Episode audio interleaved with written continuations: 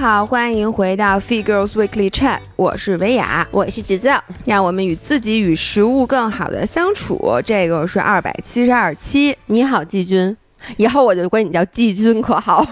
不是季军吧？那你不是冠军呢？不是冠军，我啊，我七十名都约等于冠军，我季军不约等于冠军，因为你知道，昨天我一直在 refer 你，我说，哎，季军回来了吗？我是铁三。叫什么呀？站台收割机啊，真的是是吧？啊，我一共打两发，两发全中。对，我跟大家说一下，今天我们这个。肯定是要聊我刚去千岛湖参加了那个铁三比赛，嗯，然后又一次的站台了。先请大家在这里啊暂停一下音频，甭管你是在哪个平台听的，在评论里面，如果你就算你从来没发过评论，你给我们发一条行吗？你打个字行吗？除非你在开车啊，如果你在开车太危险就不行。如果你在洗碗的话，请你把手擦擦，然后呢来给我们评论一下，好不好？先先恭喜一下，先夸一下，先恭喜一下姥姥。对对。对对对对，然后我们今天就是讲我这个标铁比赛的故事。有很多人说特别爱听我讲比赛的故事，因为确实你知道吗？如果你想参加一个比赛的话，就听听比过的人来讲一讲比赛的经历，大概就知道是怎么回事儿了。而且也会很就是帮你避开一些坑。而且你知道吗？你说很多想比赛的人，就是你知道，对于我来说啊。听过就是比过，对，因为我这辈子都不会去参加一个铁三年轻人，但是话不要说太不可能，因为我跑步你也是知道的。如果有一天他把跑步给改成椭圆仪，我觉得我妥妥的能参加铁三比赛。因为我现在在健身房的训练流程，一般就是先在椭圆仪，然后再去游一两千米，就相当于我们铁三练搬砖。对，就是我就是，但骑车因为现在太热了嘛，所以只要有一天铁三的协会听到没有，你们把。跑步改成椭圆仪，那我椭圆仪马拉松第一。这样，我去问一下那个健身房的老板，因为椭圆仪这种比赛呀，他肯定是在健身房举行。你觉得能不能下次你再参加比赛，比如千岛湖这种，专门为我设一个，然后游泳跟你们一起游，骑车跟你们一起骑，然后你们再换项开始跑步了，他在终点给我加一椭圆仪。然后呢？那等那你是那因为我是第一名啊，所以就直接站在终点就行了，因为没有第二个人是走椭圆仪的，对不对？然后你会发现，呃，这个比赛改成这样，原来铁三铁三比赛只有几百个人参加，现在变成了好几万人都参加，然后就得各种全国加紧生产椭圆仪，老头老太太都可以参加了。对对对对。但是我真的就是我特别能理解大家的心情。你看，每次你去比完赛，我都让你给我讲嘛，就是。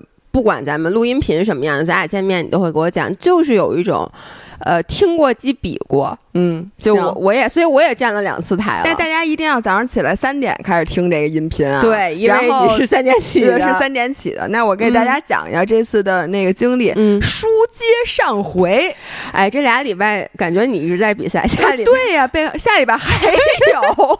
那下礼拜再说下礼拜，咱先把这边，就我先讲一下之前啊，就是大家都知道我从那个越野跑比赛回来，其实我回来的时候是礼拜一，嗯，然后呢。这个比赛是这礼拜日早上，按理说应该礼拜五就走了，嗯，所以其实中间只隔四天。是我们犹豫了很久，而且我基本上每天都会问一句姥姥，我说你还去吗？然后呢，在他刚比完的时候，他说你别问问就是不去。我跟你说，我就是刚比完那个越野，因为六十公里，我跟大家说了，我跑了十一个多小时，那个是真费人。嗯，就整个人回来之后，第一是拄了拄了两天拐，然后呢，整个腿都是酸的，嗯，而且你根本就没有这个心理的能量去想你马上。又该有一场更加复杂的比赛，因为铁三比赛和越野跑的区别是，越野跑它费费腿费人，嗯，但是标铁就是铁三比赛它费脑子，而且费心。对，就是你得准备，你得带这各种，你知道你这三项连着，你还得想着换项什么，还研究线路图。啊，我就想不去不去，算了不去了。然后，所以我在群里面还有一个五人，本来是打算到千岛湖来给我加油的，但是当时他问我的时候是为时过早，他是礼拜二问我姥姥你还去吗？我非常果断跟他说我应该是不去了。嗯，于是呢，他他可能对我也不太了解，于是他就没有把那票给退了。但是后来呢，其实我是在礼拜四那天。才决定说我还是去的。对，然后我先给大家讲一下，我礼拜四基本上，我礼拜四晚上去跑了间歇，跟老跟姥爷一样。到时候大家可以看到那个间歇跑的 vlog，我我就跑了一下。对对对，但还是跑了，还是跑了，跑挺快的那天。对，嗯，然后我跟大家说，大家看完那个视频就会知道，你们只要拍完那个视频，我就我就走了。然后我给姥姥发一微信，我说，哎，我去邻居家吃饭，我们那晚上吃春饼，我说你来不来？他说不，我还得跑步呢。我说。刚才干嘛呢？刚才干嘛呢？不够，因为我这好多天都没跑了。我就是想这个比赛之前最后一练了，我自己又去跑了会儿。反正，anyways，就是我是怎么恢复的？先说，就是因为上回只讲到我回来拄拐，对吧？就是越野跑之后啊，我那整个腿是什么状况？就是下楼特别费劲，上楼勉强能上，但是下楼基本上。必须要扶着把手才能上，上厕所的时候必须要拽着门框，才能坐下，要不然的话你能起来，但是坐不下去。然后走路呢，勉强能走，但是跑步是完全跑不了那种情况。然后呢，以我的经验，如果我什么都不干的话，我应该这四天就废了。嗯，但是我在高铁上。我就定了一个做理疗的地方，嗯，因为我最近跟那个宇哥和超超就南二环的这些比赛经验非常丰富的人学习，嗯，就是赛后的康复，或者说你运动之后你到底怎么康复，对于你保持运动的频率和运动的质量特别关键。我才发现原来，比如我们每周都一起跑步，比如跑那个周末跑 LSD，我们跑完就傻了吧唧的，也就是拉伸一下。然后就不管了，嗯，以至于呢，每次周六跑完步，其实周日你就基本没法练，因为你就是浑身都挺挺挺累的。但是你就发现，为什么这些大神们他们今天跑完步，他明天恨不得又能骑车又能游泳，就他都能练，就是因为他们赛后及时的做了康复。嗯，然后于是呢，我那天就学聪明了，我在之后就马上去做了一个叫筋膜刀的东西。然后我这些我全都发在微博里了。筋膜刀呢，就是有点像刮痧板儿。我知道，因为你知道吗？罗京，嗯，那个水平。他还去做了筋膜刀，就是我们插插入一下，因为我就是小故事，就是上周你你跑完越野跑那天，因为最近总是我们四个在一起厮混，然后你在比赛啊，然后呢你跑完越野跑了，然后呢那天我们说去那个罗京说咱们去打拳吧，啊，然后罗京就说哎呦说我这胸口疼，因为划水摔的，说要不然你们打拳，说我练练力量，我说好，结果你知道我在那打拳的时候，他说哎要不然我先康复一下，于是呢。在我打拳的一个多小时里面，他一直躺在那个床上，然后在接受各种按摩和筋膜刀，然后他就滋儿哇乱叫说：“哎呦，我这运动频率，说我这运动强度太大了，我必须得上筋膜刀。”就是筋膜刀啊，是我第一次做，特别疼，特别你你能想象，就是各种形状的大刮痧板儿，然后它抹上油之后就在你身上，就是它其实是一个按摩轴的升级版。就它的目的是把你那些筋都给你拨开了，所以你像周来我们家，你腿上各种那个皮下出血的那种，对那个斑点都是那刮出来的，筋膜刀刮的，等于就是一个大，就是更使劲的刮痧。呃，更精准，就刮痧，它的目的是为了促进你血液循环。但是呢，筋膜刀的目的就是针对特定部位，比如说你腿上做筋膜刀，就比如你肌肉最酸疼的时候，就人家一碰你都疼的时候，你做筋膜刀。但是它把你那个筋给你刮开了之后，它一下子充血了，你就好特别快。所以当时的过程就是非常非常痛苦的，但是做完筋膜刀之后，其实呢，我的这个整个腿就已经比，呃，就是第二天的感觉，因为你都知道，比如说，如果你第一天就是刚比完赛的。我一般都是，比如说今天比赛第三天，就往后再数两天是最难受的，对对吧？然后呢，我这次就是第二天我不拄拐了吗？第三天我就好多了，就是因为我去做筋膜刀。对，我觉得你这次的应对机制非常的及时，因为姥姥是周六比的赛，然后她周日坐高铁回来，然后。我就记得很清楚，下午的时候，我我还在 wonder 他有没有回来的时候，他已经给我们发了一张照片，他已经在那个就是康复馆里面在做康复了。我是下了高铁直接去的做的筋膜刀，所以你说说你上次尿裤子那次就什么都没干，你要是当时跑完了以后直接去做了这些，咱就不至于了，是不是？就省一双雪地靴嘛。但是我琢磨琢磨，雪地靴一双的价钱。哦，那还那还是那个筋膜刀值，筋膜刀值，对对对对。然后呢，第一天做的筋膜刀。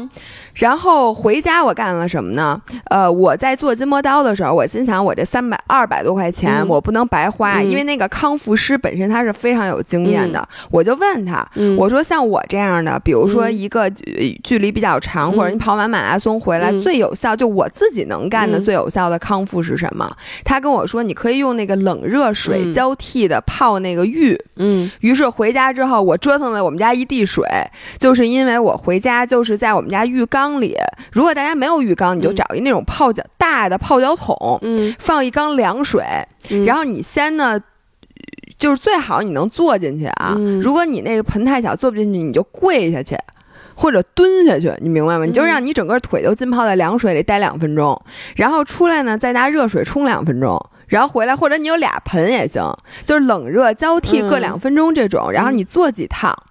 然后做完这个之后，我就第一天干了这两件事儿。嗯，然后第二天我就发现，哎，我没比第一天严重。嗯，那就说明什么？说明是有用了。对，因为本来应该是那天最严重嘛。然后第二天我又做了什么？就是我去那个贝黎诗，正好你知道咱们要上贝黎诗的项目，然后那天就说你要不要体验？我说你们有什么项目？他说有一个特别适合你，就专门给那个运动之后他，呃排酸。说你那个仪器呢可以促进血液循环，可以排酸，可以消肿，然后可以做身体的对吗？做身体的仪器。然后，于是呢，我就说，那我试试呗。结果我到那儿之后，人家跟我说，说这个机器原来是给法国的专业运动员给他们做那个恢复的，呃，就是他们每次恢复完之后可能都去做。然后那东西像什么呢？它像一个小跟。拔罐儿似的，但是它是走罐儿，就是它给你嘬嘬起来，就是呲儿呲儿呲儿拿那也是放上精油，你能理解，在你那腿上按照经络和肌肉的形状，给你一条一条的推。OK，然后它等于和按摩正相反，按摩是一个正压。就它那 pressure 是往里的啊，它是往外拔，它那是往外拔的，所以往外拔的这种它更利于扩散东西。就比如说你腿里边有乳酸，那那种往外的那种负压更利于排乳酸。你想它的劲儿不是往里是往外，然后如果他就说这个东西，如果你腿酸，如果你里边有一些。淤淤血呀，或者一些经络不畅的东西，或者说说你腿经常很肿，嗯，当然了，不光是腿了，你身上也可以做，就它消肿是特别好。他说你试试，结果呢，我就先试了一条腿，结果试完一条腿，我起来之后我就轻轻一抬，就是左腿。做完了之后能很轻易的抬起来，右腿就觉得特别费劲。结果我那个背离是因为做的时候是在二楼，然后我上楼的时候还觉得腿很疼呢。然后等到做完了下楼的时候，我真的觉得我好了。就它那个排酸效果真特好。我在这里完全不是做广告，实事求是的。然后这个套餐咱们这回直播应该会上，而且非常的划算。直播就在今天晚上。你知道刚才在录的时候我就想，哎，今天晚上周三嘛。哦，还真是，咱周三就要直播了，是吗？你知道吗？你在说的时候，我就想，哎，就开始之前，我一直想的是，我要在开头先去做一下口播，结果我给忘了，因为太兴奋了。结果你说到这儿，我就想一会儿我去录一贴片放在开头吧。哎，可以可以，但我在这里说，那个这个贝黎诗，我们这次上的这个身体的这个非常适合，就是咱们比较爱运动的人，你去试一试，非常管用。另外，它那个面部，我那天也体验了，就是。叫什么呀？就是咱去的传统美容院里面，我觉得贝离诗算是非常好的。就它从精油开背，呃，到给你做面部整个流程加加上手法都做得非常好，产品也好，并且呢，现在的价格是以前想象不到的低。就比我妈原来小时候带我去美容院恨不得还便宜，就是大家可以关注一下。当然，我们这次直播还上各种各样的吃的，什么还有好看的小衣服什么的，大家可以关注一下啊。然后这个就，然后我就做了那个，基本上我到你看，那是礼拜一和礼拜二，我到礼拜三的时候都已经好差不多了，所以礼拜三我就下河游泳去了。哎，我能跟你说句实话吗？就当时你做这些的时候，我就又深感咱俩在这方面特别特别不一样。就是比如说，我每次雪季出或者水季出，我开板的时候都腿都巨疼。嗯。我知道我做一些事儿能缓解，但我懒，我就想，嗨，疼就疼呗，你疼两天，你反正就是你忍一忍，过去就过去了。你你知道因为什么吗？因为我当时心里其实我想去比赛啊，但是我又觉得我现在这个身体状况不能比赛。哎，那你其实就算你不做这些，你就说你躺平，你躺到周日肯定也好了呀。但是我没法练了呀。不，那你差这两天吗？差，就是我这回就是因为我跑呃，我标铁。之前没有练搬砖，什么叫搬砖呢？就是呃。游泳完了跑步，呃，游泳完了骑车，或者骑车完了跑步，就练这个项与项之间的转换。如果你没练过，就是如果你赛前没练的话，你到时候真的比赛的时候就会出问题。嗯，就我这次就出问题了。所以呢，我当时就想的，说我怎么着赛前我应该练练换项。嗯，你因为我之前换项太慢了，嗯，所以我就想练换项，但是我就着急，我那腿，你说我能干点啥？嗯，所以就是就一直那么待着，而且体重就是上涨很多，因为你整个身体都是水。肿的，嗯，所以它就特沉，你就很影响你骑车。嗯，反正我就特着急，所以我就做。做完了之后，发现以后每次比赛之后，或者是说你就算不比赛，你跑 LSD，嗯，什么这种之后都应该去做，而且它对于你增长，就是让肌肉质量变得更好，就帮助非常大。结果呢，礼拜三我就下河游泳了，因为我想我在怎么我开公开水域游那么歪，我说我怎么样得下河，要不然你再就好长时间没有下公开水域，你一下你是害怕的，嗯，然后你就一紧张就更游。咱们上次拍视频，上次拍视频那个钓就去游，结果嗯。过敏了。你知道吗？我那天去游的时候，前一天下下大雨，嗯，结果第二天一个是水特别浑，就什么都看不见；一个是那水里不知道为什么那天全是水草，嗯，各种一堆儿一堆儿水草。然后结果呢，我发现就是自由泳啊，你是躲不开水草的，是的，因为你在游，你手抓到水草之前，你是不知道的，它不像结果你一换气，脑袋就在那水草堆里。你别说了，而且尤其是咱们现在那个换气，就是你又教我就是。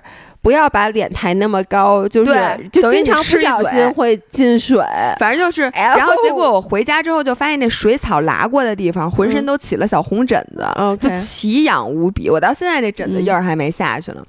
结果呢，就是。但是还行，我就想说，我这忍一忍。然后礼拜四练了跑步，然后礼拜五什么都没练。我就想，那会儿我礼拜四已经买好票了，是礼拜六的早上七点五十多的火车，先到杭州东站，从杭州东站再倒车去千岛湖。到了千岛湖是下午三点，报到的截止时间是晚上五点，你够紧的。等于我直接背着自行车就得去领物，领完物回来就是连赛道都一眼都看不着，就。第二天早上四点，呃五点开始就比赛了，就你想着就特别赶，但是呢，我礼拜五的话就开始在家收拾东西，然后那个铁三比赛啊，它收拾东西非常复杂，因为你要准备三项的东西，对，并且呢，我在这这里提醒大家，就是新手容易犯的几个问题啊，一个是说你要为所有的天气做准备。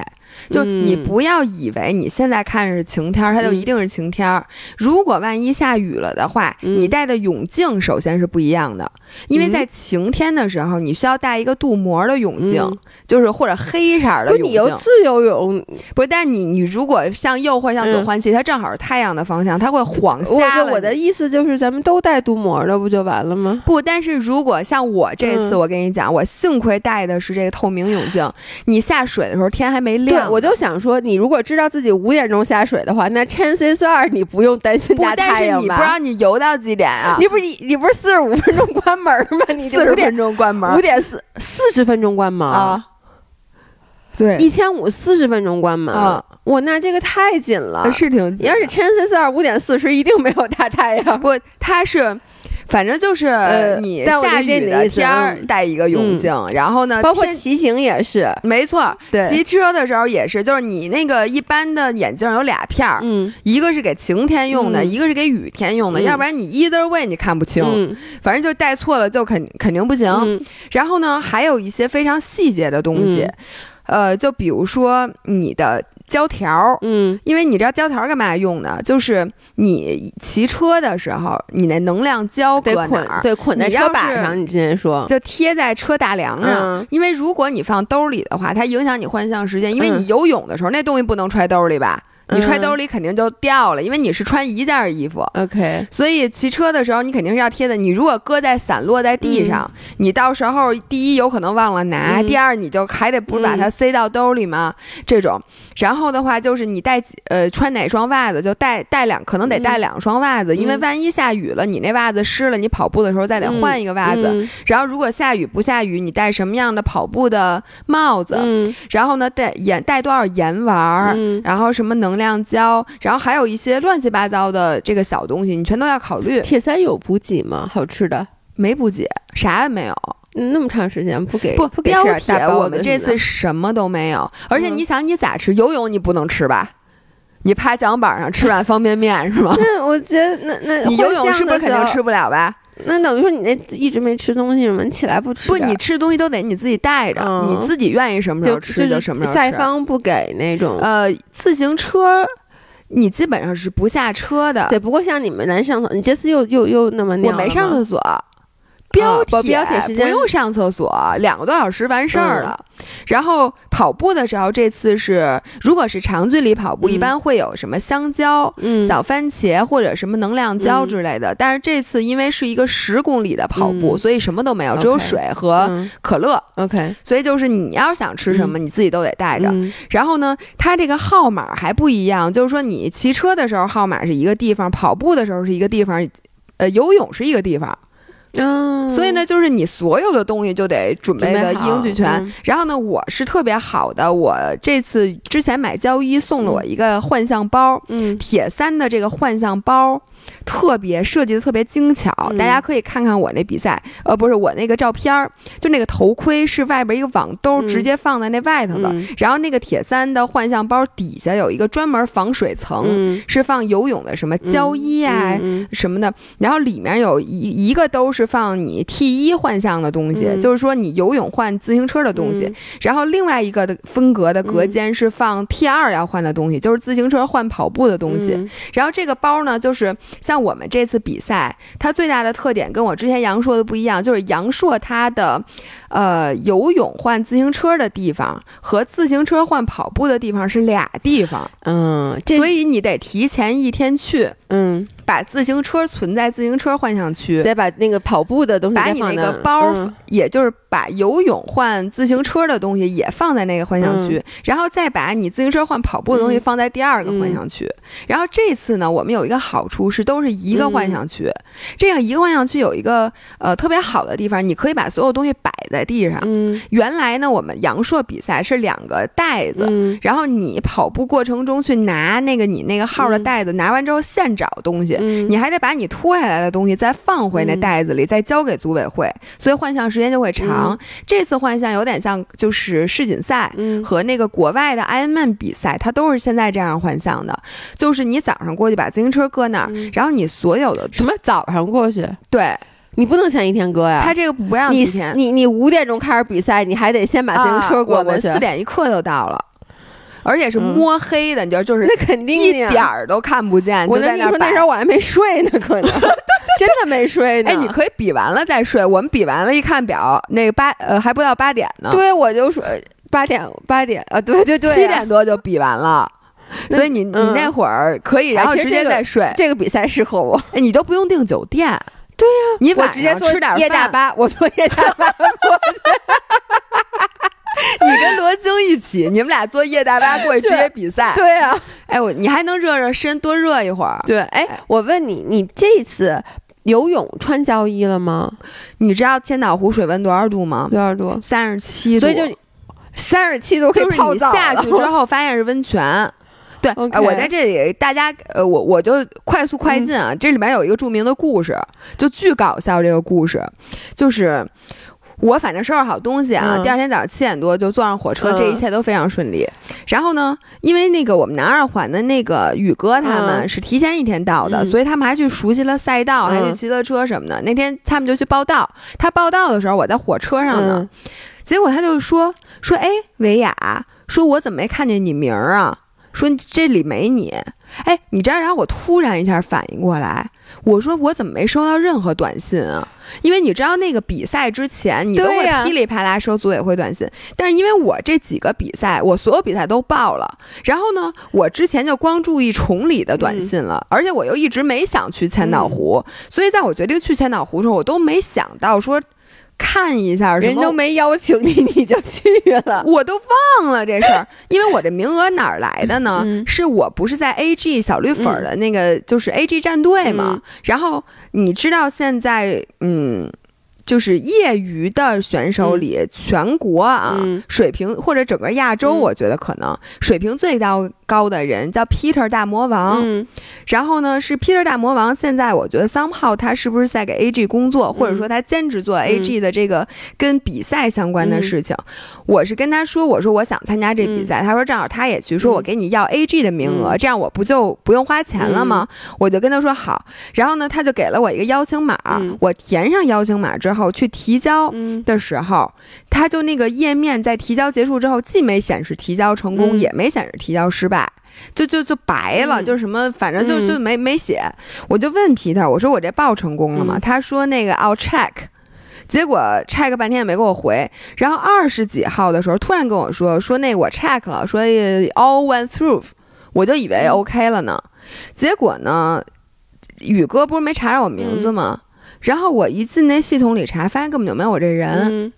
我心想，我这比赛是没报上是吗？对。然后我们当时正在露营，然后我们收到了一条短信，我们在群里，然后姥姥说：“说我操，我好像没报上这比赛，但我现在已经在车上了。”我说：“我马上就到千岛湖了。”说我要开始千岛湖一日游了。对。然后我就想，what？我说我都快到千岛湖，这比赛没报上。我说我背着自行车收拾这么半天行李。我说我嘛呢我，然后我当时跟姥姥说，我说你这个感觉就是为咱们音频去的一个比赛，因为我之前啊给姥姥讲过一个故事，我说国外的 YouTuber 都特别的随意，就人家非常的真实。我说我特别喜欢看的一个博主，他就是有一期他就。说我要去纽约了，我特别特别那个高兴，然后就在家里就拍他整个收拾行李以及各种计划到纽约吃什么吃什么的这种一系列。结果呢，那个视频以他到了机场发现他没买机票戛然而止，因为他到机场他发现他没买机票，然后呢现场买机票特别贵，他就回家了。我觉得他好像不是没买机票，没买机票还是反正他这机飞机 cancel 了。是 cancel 了吗？还是我我记不得了。但反正就是他其实还可以再去补救，但他觉得太贵了，他也没补救，他就回家了。然后这个视频，这视频结束了，这视频就结束了，你知道吗？就是我很有可能这次 千岛湖如果没有后面的事情的话。就是我早上我拍了，星星期五收拾行李给大家介绍，我都带这个带那，你们一定要这样，你们一定要那样啊！然后之前做了各种各样的康复，结果信心满满的到了踏上了火车，发现没没报名。到了千岛湖之后，发现没有我这人，然后我就在想，我说我之前怎么就没有一个 sense 去查一下？我说。为什么我就没有觉得奇怪？就是说我也没有收到任何短信。我因为你知道我太仓促了，我根本没想这回事儿。结果我当时就急了，我就赶紧找 Peter。我说没报上什么的。按理说啊，你知道像越野跑或者像这种比正规比赛，你提前一天加名额是不可能的事情。嗯，但是呢，就是因为。呃，Peter 说他后来真的跟组委会 check，反正就说不清是我们后来没去报，嗯，还是组委会的人忘了给我报了，反正是他们的责任，就不是我的责任，就把我把这事儿给说明白了，以至于人家组委会现给我加了一个名额，说所以我的号码是幺三零三，嗯，结果发现是整个比赛最后边的，就最后一个号码，因为比赛是晚上五点钟结束检录，我是晚上三点才加的名额。于是，我当时啊，就就在在他还给我争取说，我帮你去问，但是不确定能不能给你加。然后我心里其实觉得百分之五十能加，百分之不五十不能加的时候，我还挺高兴的。我感觉到了，因为我就觉得吧，这不是我的原因，对吗？我都到这儿了，你不能说我没有付出努力。因为如果说你特别想去的话，你绝对给我们发微信，你的语气是那种“哎呦怎么办？什么怎么就是我怎么会特别生气？”对，要不然就生气。而且我觉得你会非常的 frustrated，就你会非常沮丧。但是呢，你知道姥姥就那种“我操，没报上！”哎，这事儿怎么能这样？我说这事儿可有点搞笑。对他真的原话是太搞笑。他说：“实在不行，我去当志。”愿者好了，就是我觉得你就是有一种也行吧。对我就突然想，哎，那我不用三点起床了。哎，我说那我带车去，我当时都想好了。我说我应该一觉醒来，其他人都比完了。然后呢，我就说那我就自己去骑个车，骑个车，或者我去跑个步，或者我盘盘酒店什么的，我就就就就过去了。我说我在千岛湖吃顿好的，我第二天反正也订好 那个火车票回来，我还觉得舒了一口气。后来呢，但是人家临时。人家还是给我加上了，嗯，然后我再说一下我们这次去那地儿啊，这次去那个，因为我原来比过环千赛，给大家讲过，是在千岛湖一周一周围。这次比赛呢是在亚运会的场馆里头，然后他那个亚运啊，你骑车也是在亚运会场馆里不？他是亚运会那 compound 的，嗯，他就叫一个什么亚运村，OK，就在那个村儿里边。然后呢，我真的没想到那里面条件那么好，嗯，你知道就是。你住也住在那个村里是吗？对，就住特别特别的好。我在这跟大家推荐一下，这叫淳安的亚运什么村，嗯，然后是一个鲁能建的一个什么集度假。休闲比赛于一体的那么一个小镇，它叫鲁能小镇。嗯，然后我们住的那家酒店叫好利客，就正好是在那个亚运会的那个亚呃场地自行车馆的正对面。嗯，然后它建的是一栋一栋的小别墅的那种度假村。然后等于我们是一起订了三三间房，就大家住在一起。它整个一个 house 就是那三间屋。它一楼到时候大家看。vlog，我这次拍了横屏 vlog 啊，就是可以发微博长的那种很长的 vlog，但是可能大家得等一阵子，因为我越野跑的 vlog 到现在还没剪出来，因为我们最近前面压好几个，前面压好几个，最近活儿有点多，但是大家肯定能看到，你到时候看，就是它是你能想象一个一进门是一个院子。然后就是那种洒满阳光的小院儿，然后推开门之后是一个大客厅，然后一楼有一间客房，然后有一个呃，从那儿有一个楼梯上去，然后有两再有两间客房，呃，两间客房旁每一间客房都有一个小阳台，上面是两把躺椅和一个，然后就非常非常新，纯新的。然后我们因为订的早，呃，每天晚上三间客房只要一千六百块钱，这么便宜？对。但是你知道吗？就是我再给大家介绍一个经验，就是呃，无论你参加什么比赛，你就算名还没报呢，先把房订上。对，因为我知道金海湖当时好多人就订不上房，说那得住哪儿，说恨不得要住帐篷那种。而且你知道，就是你比赛离起点近，是你去。只呃，就是获得成功的一个先决条件，因为你知道后来发生了，就是我们不是一千六百块钱是三间房，然后一一个一整栋 house，然后我们到跑步起点推车只要五百米。哦，那非常就是出了酒店门儿就是那个场地，就非常方便。然后其他人他们就是因为最开始犹豫去不去，但是呢他没有订房，到临了了。花八千块钱去订那 Club Med，因为它旁边那个同样一个村里有好多个酒店，有大乐之野，那就很有名的那个那个民宿集合店，然后有 Club Med，他想去订最贵的 Club Med 套房，八千一晚订不上。嗯，就是，然后他们就只能住在淳安的县城里。嗯，所以你知道，如果早上五点比赛，他四点就得到吧？四点到，他真的就是我们是三点起的，他三点就得出门了。就你还记不记得你那次比背靠背啊？早上起来打不着车，对，什么就是，尤其你又带着车，你还不像你自己就一个人的话，你怎么都都好办。你不是有的人就骑着那个共享单车去有的时候像马拉松还会封路，对，不是说你能抢到的，就等于你到起点的时候，其实你已经。所以你看，像我那种坐夜大巴过去，就别睡了，就直接过去，一点毛病没有。你就在那幻象区那儿因为你三点钟得出门，你两点钟不得起呀？是 什么毛病？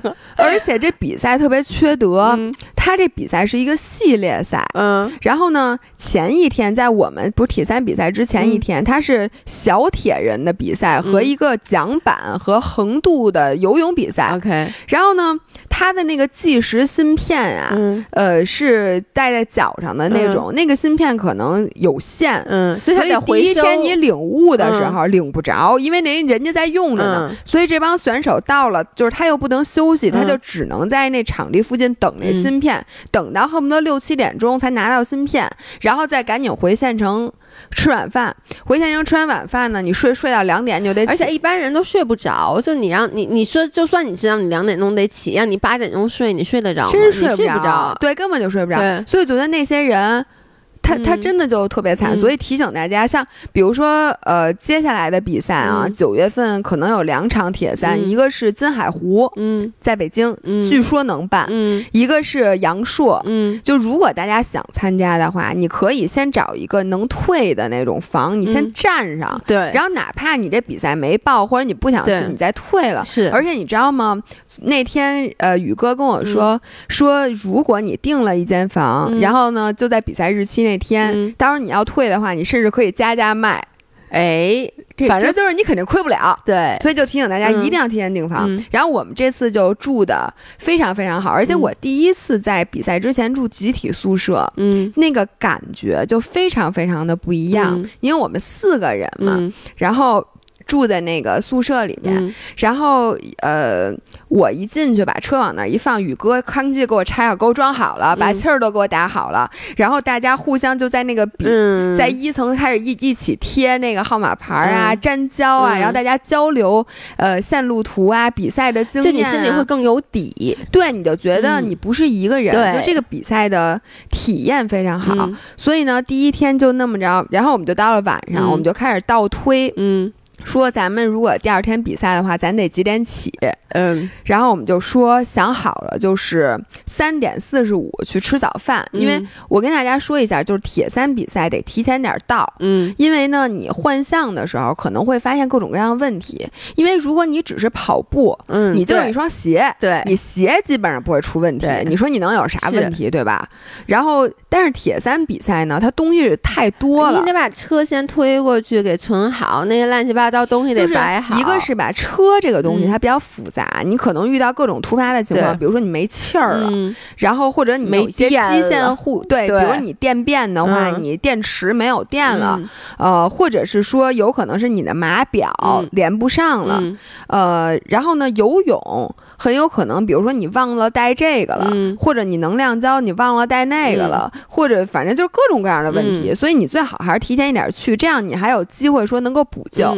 然后我们那天早上呢，就是我是三点起的，嗯，呃，这个起床的体验吧，其实是这样的，我们是晚上九点钟睡的觉，我得折腾到一快十一点才睡着，因为我发现吧，你往后推。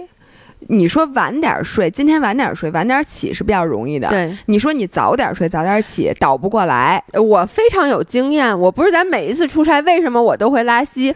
而且就是每一次咱们要赶早班机，我现在每次，比如说我十点钟，我说我要睡觉了，你不都跟我说你别折腾，别睡，该几点睡几点睡？因为你发现每次，而且你越早躺在床上越焦虑。对，就比如说我正常啊，我一般十二点多我可能困，然后我我可能一点多我能睡，但是呢，如果你十点钟。叫我躺在床上，我反而会睡不着，我可能到两三点都睡不着。然后你就一一看表，如果我十二点睡的话，我还能睡几个小时。对，但其实我给大家介绍一经验啊，就像这种比赛，其实人啊，这个动物，我同意，它是你一天，就算你对一一眼都没睡也也行，你那个肾上腺素的分泌，当然你不能一周说每天我都睡特少，你的电池都耗没电了。如果你只是就是你，我觉得如果我知道。我周末要有一天非常早起，嗯，我现在的提前先睡，对我现在会提前睡起来，就是我先把保证我这一周每天的睡眠都比较好，这样子到那天真的就算你少，就真的就算你只睡两个小时，你起来那比赛那劲儿一兴，完全抓到下水，你一进水，你还能说我困，我在水里睡一会儿，那不可能。对，反正就是说大家不用过于焦虑，你比赛之前那天晚上睡几个小时，而且我告诉你们，你睡不着，人家也睡不着，谁？你说谁平时九点睡觉，谁三点起啊？除了老大爷，你跟老大爷不是一年龄组的，你不用担心，就是。年龄组的人，你比如说我们这回是大年龄组，三十到三十九，你都睡不着。然后最怕的是什么呢？就是因为你睡不着。所以呢，你导致整个比赛的时候情绪和状态都不好。我觉得这个就不要管。所以我就反正一直没睡着，但是我也没起。我就想，反正你躺着都有用，你就比坐着强。对，我就在那儿一直躺着。然后这个时候你需要克服一个什么心理呢？就是你可能会在脑子里一遍一遍模拟你第二天早上要干的事儿，然后就会。发抖，我给我躺在那儿就心直颤，你你就会想到一刻一次，比如你最害怕哪项？比如像我，我肯定是怕游泳。你就一次一次的想，哎呦，下水不会喘不过气儿吧？哎呦，我可泳镜可别被人踢掉了。说，哎呦，我这游这个，到时候我看不见浮漂。哎呦，我这还得游泳，游那么长。然后你想完了之后，你就心里咯噔咯噔，你肯定是睡不着。然后你就想，哎呦，我这个东西带了吗？我哎那个东西带了吗？但其实你就算想起你哪个事儿没干，你现在也不可能再起来干了。但我觉得你本身属于情绪已经很稳定的了。对，但我跟你说，就这种比赛呀。尤其是说特别复杂的比赛，因为标铁它不长，嗯，但是呢它复杂，就是你麻雀虽小，五脏俱全，你该准备什么还得准备什么，就这种事儿是最容易让你去想的。嗯，比如说你第二天要干一个完成一个需要你一共十个步骤的事儿，你有可能前一天晚上就翻翻对对翻来覆去的想这十个步骤，然后这个时候是我做的比较好的，因为我毕竟虽然比赛不多，但是我毕竟心里这个叫什么，我对自己是。很了解的，我也能控制住自己的情绪，对这个很重要。我当时就告诉我自己，我说张文雅，你现在呀，你就算想起你什么没动的，你也来不及了，就只能这样了。我说你现在的唯一要做的就是什么都不想。然后这时候就用上了冥想的技能，就是冥想就可以帮助帮助你把你的思绪稳定住，就照一个金钟罩，就是就让你真的就不想了。然后在我慢慢慢慢慢慢慢慢，但是你得给自己时间。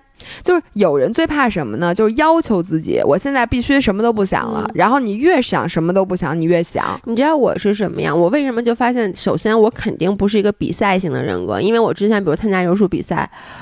我就会脑子里一遍一遍模拟，就去，而且柔术比赛可能是这个世界上最柔术比赛，你咋模拟啊？你模就我不说了吗？柔术比赛其实柔术就是像下象棋一样嘛。我要先想我要先做什么动作，然后我要想对方可能根据我的这个招他会出什么招，那我根据他这个招我再出什么招。如果他往左边进攻，我怎么办？往右边进攻，那他非常非常的复杂，等于你就在脑里下象棋。我就记得我当时躺在那，哎呦。我紧张的呀，我牙直呃，就真的就直颤，你知道吗？就是我紧张到，就跟我这要抽血一样。我就我现在说，我都是我躺在那儿，我觉得我的人都灵魂出窍了，就我觉得我的头皮发麻，就我紧张到那个程度，然后就真的紧张到我直恶心，并且。我就是，比如说，我会告诉自己不能想这个，不能想这个。然后我想，你一定不能想，那我想点别的吧。哎，我想想好吃的。然后我想了想好吃，然后又想，哎，不对，心里有点不舒服，一下又想起这事儿了。就是我跟你说那个，所以我就一直都觉得，你想比赛好，你先不说你这个人的身体素质怎么样，你的技术怎么样，你其实最重要的是先能稳定心态，就你先能以一个正常的状态去看待这件事儿。对你现在能至少能发挥出你自己的水平吧？对，不用说超水平，对，不用超水平。对，哎，我这里面后面我就想说，我发现铁三考验的真的是综合能力，它跟路跑完全不一样。因为路跑，因为第一你没啥可紧张的，你就是早早点起到那儿你就行了，你穿把把跑鞋穿上，别别穿拖鞋就去了，就就就行了。对，其他都不用你考虑。然后跑步的时候，它也没有什么偶然的状况，因为也不会有人什么把你撞飞了，你也不会有什么东西，比如没。没带，你没什么可带的。路上那么多吃的，人该喝水喝水，但是，然后你就闷头跑就完了。这路跑，我觉得它就是有点像，就是一个单一的工作。嗯，你把它完成就好了，流水线工作。但是铁三和越野跑这两样，它考验的是你综合能力。因为首先什么事事情都有可能发生，然后呢，第二它时间长，它又复杂。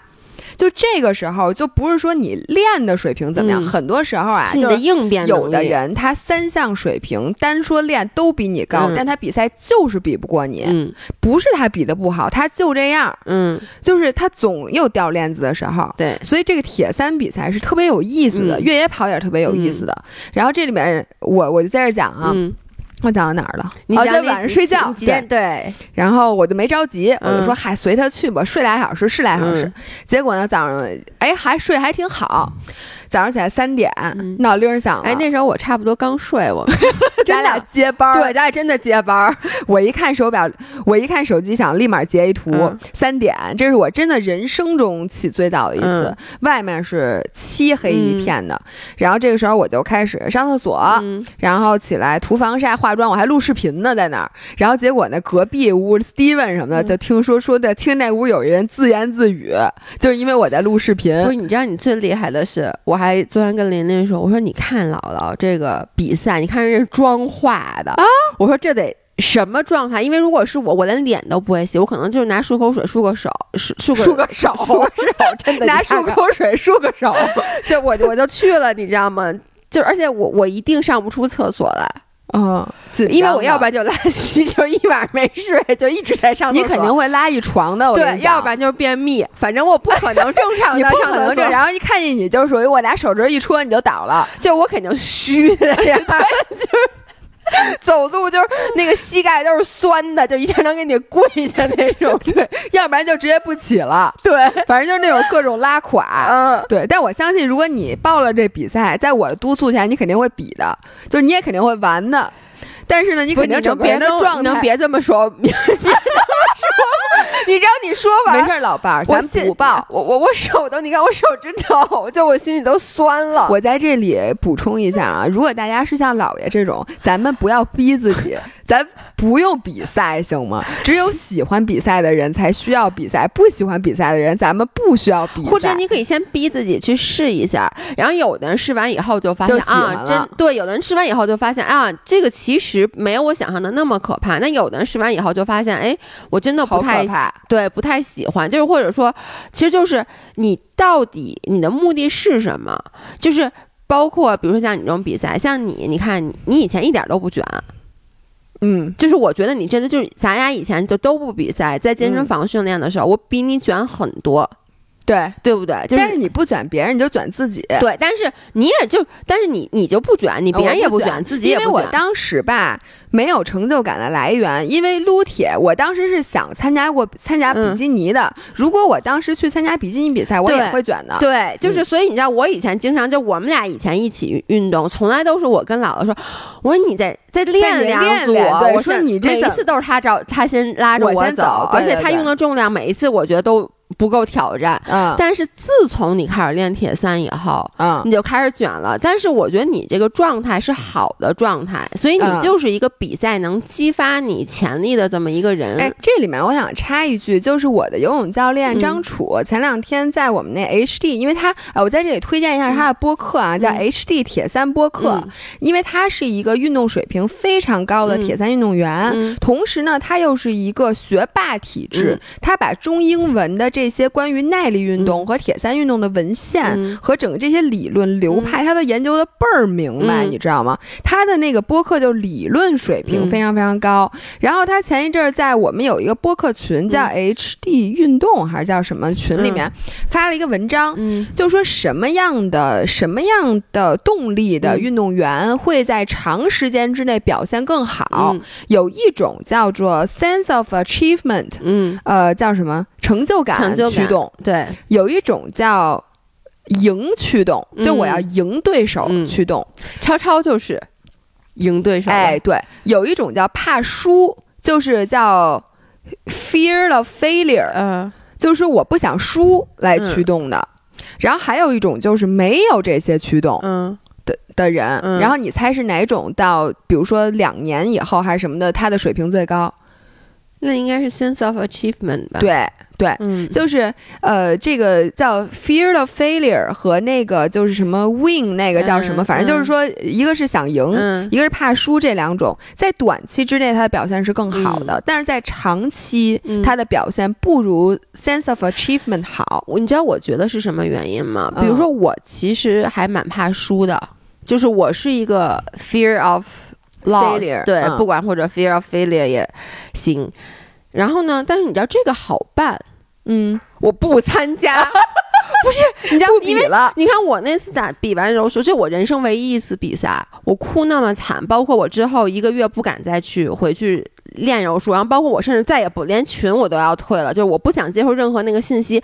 其实这一切的一切都源于我不想输，就是我其实对赢没有那么可大的欲望，嗯，但是我很怕输，就但是很多人觉得这一个东西不是的。嗯，就是你看，超超他一定要赢，就是他前面不能有人，嗯，而我你是后边不能有人，不是吧？不是啊，就后边有人，不是我，我怕输是什么？就是，就是，呃，就这么说吧，这件事儿我其实，比如有很多个 winner。或者说，我们大家都不比，大家就咱们就都佛系，谁都不跟谁比，我们都一样。对于我来说，完全没有问题哦，明白。但是我不能说别人都比我强，我很差。嗯，而超超是大家一样不行。我必须必须得在别人的前面，所以这是两种的。但是就像我说的，就是像我这种 fear of failure，我真的很好办。我那次弄完以后，为什么我以后不比赛了？第一，当然是因为我紧张。但我为什么紧张？紧张因为我怕输。那其实。我而且只要我输了，它带给我的这个情绪上的这个创伤和打击非常非常大，甚至治愈非常甚至会对第一真的是真的是有 trauma。我现在还经常做梦，梦见我当时柔术被人你就就坐秀车，你知道就是那个动作，就是那次我在。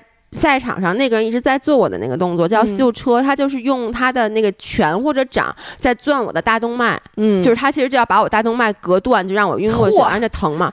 你知道这个动作现在大家都知道，在垫子上不能有人做我这个动作，即使只是比划一下，我有时候我真的会哭，就是我真的会哭，就是比如说咱俩现在就友谊赛啊，根本不是比赛，咱俩就正常的训练。然后呢？比如说你拿了我的骑乘，然后你可以去进攻我任何地方，但他们都知道，如果他们一进攻我秀车，我立刻就我别坐我秀车，然后我真的会就眼泪就会要出来，这是你生理反应，生理反应，然后经过你大脑思考对是吗？包括我真的做梦，现在还会，我经常梦见那一幕就是你做，哎，就是你比那小破赛，比完了之后神经病了，就是不是？就是我觉得就是因为这个事儿对于我造成了很大的创伤，所以那我怎么能？好呢，其实说白了就是你不比就不会输嘛，哎，对不对？所以对对对对，没毛病。所以为什么我对于我这种，因为你是这样的，你怕输，但是你并不想赢，就赢这件事对你无所谓。那你最好的方法肯定是不比啊，不比的话，谁爱赢不赢？对，爱赢不赢跟我没关系，反正我没输。就比如说你说咱俩谁铁三能力强，也不知道，因为我对呀，你没跟我比过，对，那就没事儿。咱俩不非得分出个一二来，是。对，只要咱俩一样，对，就包括你看，比如说，我就发现很典型的一个，比如咱俩一起去游泳，嗯，然后呢，呃，其实之之前你游的没有我快的时候，包括现在你游的比我快了，我都会尽量不跟你同时出发，一就因为一出发你就不可避免的要。跟我比，就怕比我怕比我慢，而不是想比我快。对，嗯，就原来比你快的时候，我也不想，就我，因为我对这件事儿没有，就是呃，明白明白，没有一个追求，你就是怕比，就不能比，因为你知道，有的人，就比如说像张涵，昨天我们去游泳，就干嘛都要比，他也不是干什么都要比，但是非常明显，就是比如说他在那泳池边上扒着待着，只要我一回来，然后我一转身要走，他也要跟我一样一块儿走，他其实就想看一下他和我。不是我认识很多这样的人，他干嘛都要比，对。就是，而且就是，甚至比如说你看电视，他都要跟你赌一个什么？对，就是他说，哎，说暂停，说你猜，嗯，他们俩谁赢了？或者你猜怎么怎么着？然后呢，咱俩一人赌什么？赌一百块钱的。就是他就是喜欢比，比如说你们俩比明明一起跑步，最后一百米的时候，他突然站住了，说，哎，最后一百米咱俩比冲刺，看谁快。就是有这样的人，他从小就竞争意识很强。是的，所以这种人他其实，我觉得要不然我不是这样的人。我真不是。对，所以就是我觉得这些人是想赢的人，对，那些人是想赢的，他是那种然后你是怕输的，对，我是非常典型的，我只关心我自己。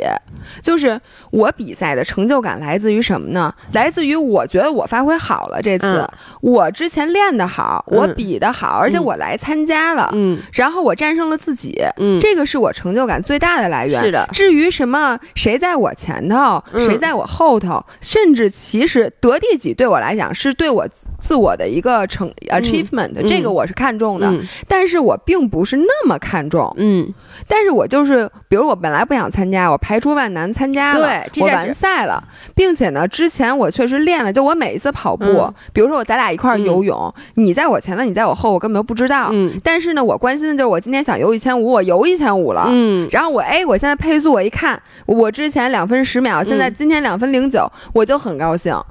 所以最后发现，就是我这样的运动员反而是发挥最稳定的。对，因为你不会被别人影响，所以你就会在自己的，就像你说的，越野跑要怎么着，以自己的速度，对，不要被别人影响。而不管你是怕输也好，想赢也好，其实完全取决于别人。对你取决于别人吧，你自己就乱套了。对，你自己就不能真正的，比如说我怕输，可能我不再也不参加比赛了。那这样子的人，就是我永远不可能发挥自己真正的潜力。对，因为我太怕输，你知道，这个世界上有很多人，他不敢干很多事儿，是因为他害怕失败。对他连尝试都不愿意去尝试，就是因为我不想输。你知道我身边认识挺多的，就有一个人特别典型，他永远在为比赛准备，他永远不报比赛，嗯，是因为他永远觉得他准备的不够好，嗯，而且他越不参加比赛，下一次他就越不会参加比赛，是因为他觉得我那次练的我没有，还比这次好呢。不是，他不是这么想的，他是这么觉得的。呃，比如说我第一年没有参加比赛，是因为我觉得。觉得我准备的时间不够长，我就想第一次比赛我就必须得有什么什么样的成绩。我觉得我现在 I'm not ready，没报。第二年再报的时候，他会想，我去年到今年在原地踏步，嗯，我觉得我没有进步，因为他想的本来他第一年没报，想的是我第二年我练好了再报。但是你每一年其实你是练不好的。是，而且你对自己的预期是一年比一年高。你想，然后你会想，我去年没参加，我今年没有比去年进步那么多，我已经是第二年参加了。如果我还是这个水平，我就更不能报了。结果你你待了五年之后，你就更不敢报。你就想，这个项目我都练五年了，那我一比赛我必须出到极巅峰。对。所以我就更不能比了，因为你可想而知，比赛经验是多么宝贵。如果你从来没比过赛，你第一次不可能比特别好，对，你就更不敢比。并且你知道你在跟什么人比吗？在跟一帮，比如说像我这样的，就是没怎么练就参加比赛的人比。你说你要是再输给我，你丢不丢人？本来他第一年报比赛的时候，他其实报了就没事儿了，因为第一年你比不好是应该的，而且你都是跟其他的。练了好多年的人比，结果你没有抓住这个机会，你把自己拖到了一个都已经是老 OG 了。嗯。这个圈子的 OG，大家都知道你，但就说你没比过赛。对，这个时候你再去比赛，就跟你一个入职十年的人，在跟一个刚入职第一年的大学生参加同一个测试，然后你还比人家差，然后这个时候他心态就越来越不好了。嗯，所以他永远不 ready。是，就这个，我觉得这种心态，就是甭管是对于比赛来讲，还是对于其他的，咱们干好多事儿，我觉得真的不能有。而且我，你知道，呃，就是。我觉得不要害怕失败。其实，就虽然说我说我是有 sense of failure，但是我发现就是你，你除了在这个运动方面，其他的东西你都不害怕失败。对，而且呢，我我觉得也是，我可能只是很害怕比赛的失败。嗯，是因为比赛它真的就像我刚才说，它不只是失败这件事打击我，它早起等等等等。因为我是一个就是特别容易紧张的，对。但是其他方面，我觉得我会稍微好一点。然后呢，我给你举一个，呃，也也不能说怕害怕失败吧。但是我最近观察到了一件事儿，就我不开始带罗京去划水了吗？嗯，然后呢，你也划过水，嗯，你一开始划水用的是那种初级板儿。对吧？就那种泡沫板儿。其实冲浪也是，你开始初级板儿，然后呢，然后才能让你用真正的。其实划水的板子或者冲浪的板子，然后很多人都是，就是我好不容易习惯了用这个初级板以后，我不敢换高级板，因为你换高级板就代表着你得从回退回去，对，你就你会有退退步，对，然后呢，你就会有再有失败，就你以前可能出发都已经不摔了，你换成高级板以后你就摔，嗯，然后好多人就会停在那个停在那个地方，他永远不愿意再去换，因为他觉得一换我好不容易都已经这样，于是他就拉着初级板一圈又一圈，一圈又一圈，让他就不换高级板。然后罗京就是，他就他初级板已经能滑了。然后那天我就跟他说，让他穿我的板子。我说你练一下跳发。嗯，他就死活都不，他就他就找各种借口。其实所有人都知道，你如果。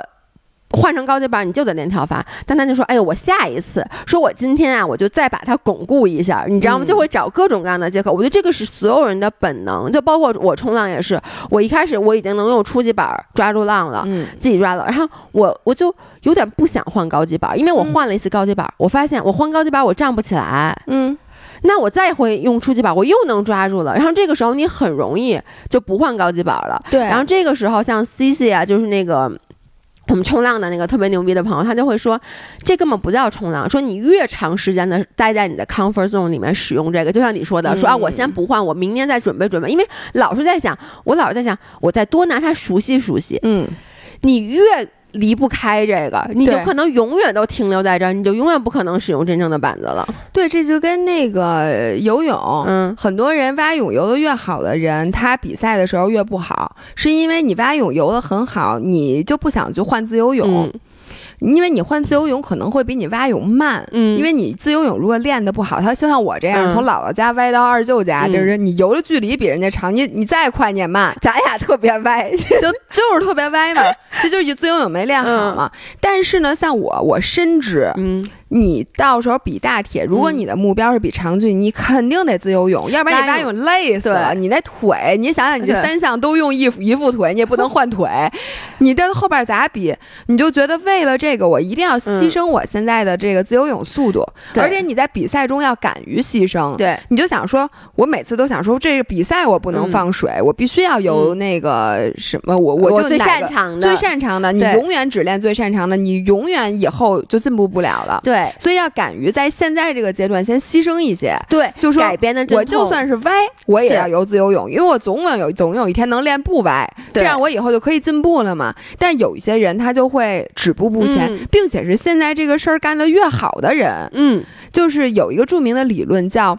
嗯，现在这个问题解决的越好的人，越容易在以后遇到新的问题。嗯，就是因为你现阶段做太好了。嗯，所以呢，我觉得你说那事儿是一样的。嗯，但是呢，话又说回来，很多时候啊，比如说你跟罗京说说你划水，你应该再练这个，再练这个，他可能都退坑了，就是因为他好不容易找到划水的乐趣了。Exactly。然后你不让他有这乐趣，你跟他说不行，你现在给我练下一项。对，那他就想。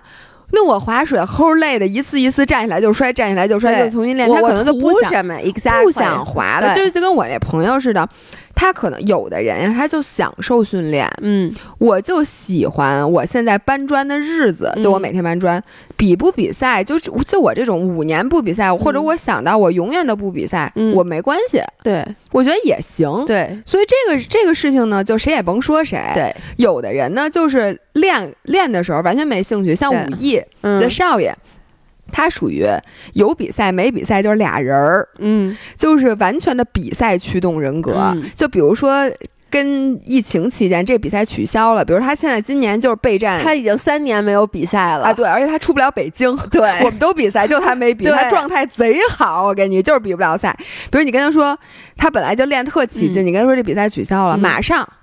摆烂，就是一一一天都不带练的。然后有的人呢，就不能提比赛。你说训练没问题，你说比赛就拉垮。嗯，但是我觉得只要 as long as 他自己高兴，对对，就像你不比赛，你你不比就不比呗。你说你你就是我，我觉得是这样。大我我觉得需要放平的心态是什么？就是说，你如果接受了你不比赛，你就不要看着人家比赛了眼红。嗯，因为很多时候，你听听我比赛的故事，就相当于你比了。我现在不就说我铁三都站台两次了，是不是？对 对，就是。但是你知道，我觉得有一些人是拧巴的，我觉得很多人是拧巴的，是什么？就是说我自己怕输，嗯，我不去参加比赛，但是呢，我我看到了跟我水平可能差不多的人。